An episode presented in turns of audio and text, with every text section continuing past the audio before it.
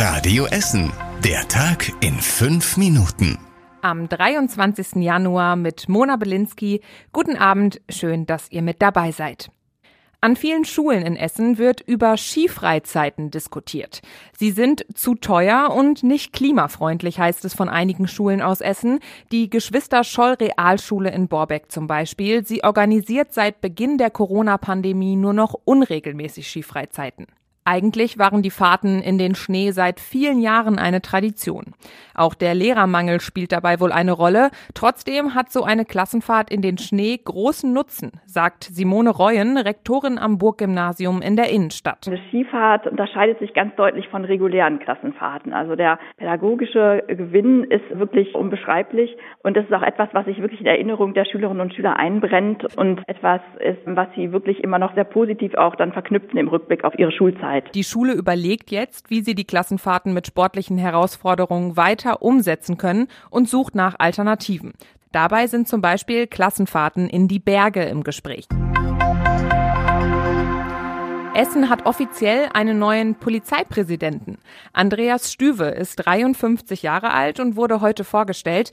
Bislang war er Oberstaatsanwalt in Düsseldorf und hat sich da um organisierte Kriminalität gekümmert. NRW-Innenminister Herbert Reul hat uns gesagt, dass er Stüwe ausgesucht hat, weil er sich im Kampf gegen Mafiagruppen und gegen kriminelle Clanmitglieder bewährt hat.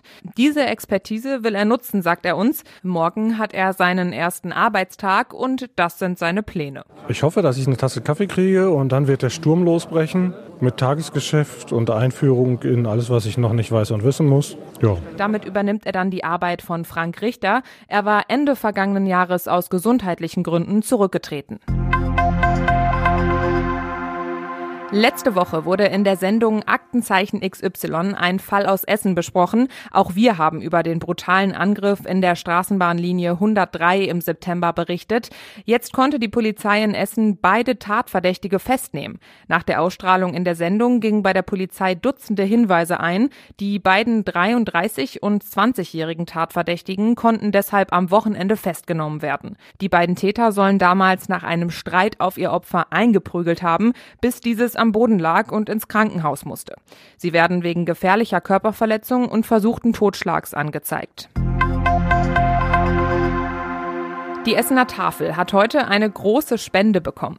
Die Tafel hatte vorher durch eine Spendenaktion auf sich aufmerksam gemacht. Die wurde durch die Partnervereine ins Leben gerufen, weil am Anfang des Jahres immer besonders wenig gespendet wird.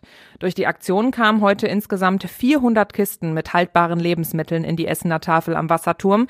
Das klingt viel, ist aber lange nicht ausreichend, sagt uns Jörg Sator von der Essener Tafel. Jetzt sind wir natürlich eine sehr große Tafel. Für eine kleinere Tafel, die, die würden am Rücken liegen wie Maikäfer, wenn die diese Spende bekommen würden. Für uns ist das jetzt noch nicht mal eine Tagesaktion. Die hilft uns aber trotz alledem. Jeder Krümmel hilft. Insgesamt gibt es rund 5000 feste Plätze für bedürftige Menschen hier in Essen. Die haltbaren Lebensmittel helfen jetzt über die Zeit hinweg, in der nur wenig Frisches gespendet wird. Die Polizei in Essen sucht nach Zeugen nach einem Überfall in der Innenstadt. Am Freitagnachmittag soll ein unbekannter Mann sich als Bekannter eines 83-Jährigen ausgegeben haben. Der Mann soll den Herrn in der Innenstadt angesprochen haben und danach mit ihm zu seinem Auto gegangen sein, um dort Telefonnummern auszutauschen. Im Auto soll der Mann dann nach der Geldbörse des Rentners gegriffen haben und geflüchtet sein. Die Polizei sucht jetzt nach Zeugen. Eine Täterbeschreibung findet ihr auf radioessen.de. Die Gesamtschule Holsterhausen hat seit heute wieder ihr eigenes Schwimmbad zurück. Das Lehrschwimmbecken kann nach Jahren wieder öffnen. Erstmal finden dort allerdings nur der Schwimmunterricht der Schule statt. Die Stadt sucht noch nach Aufsichtspersonal und das gestaltet sich noch schwierig. Wenn das Personal gefunden und eingestellt ist, sollen auch Sportvereine die Schwimmhalle wieder nutzen können. Das soll so schnell wie möglich geschehen, verspricht die Stadt.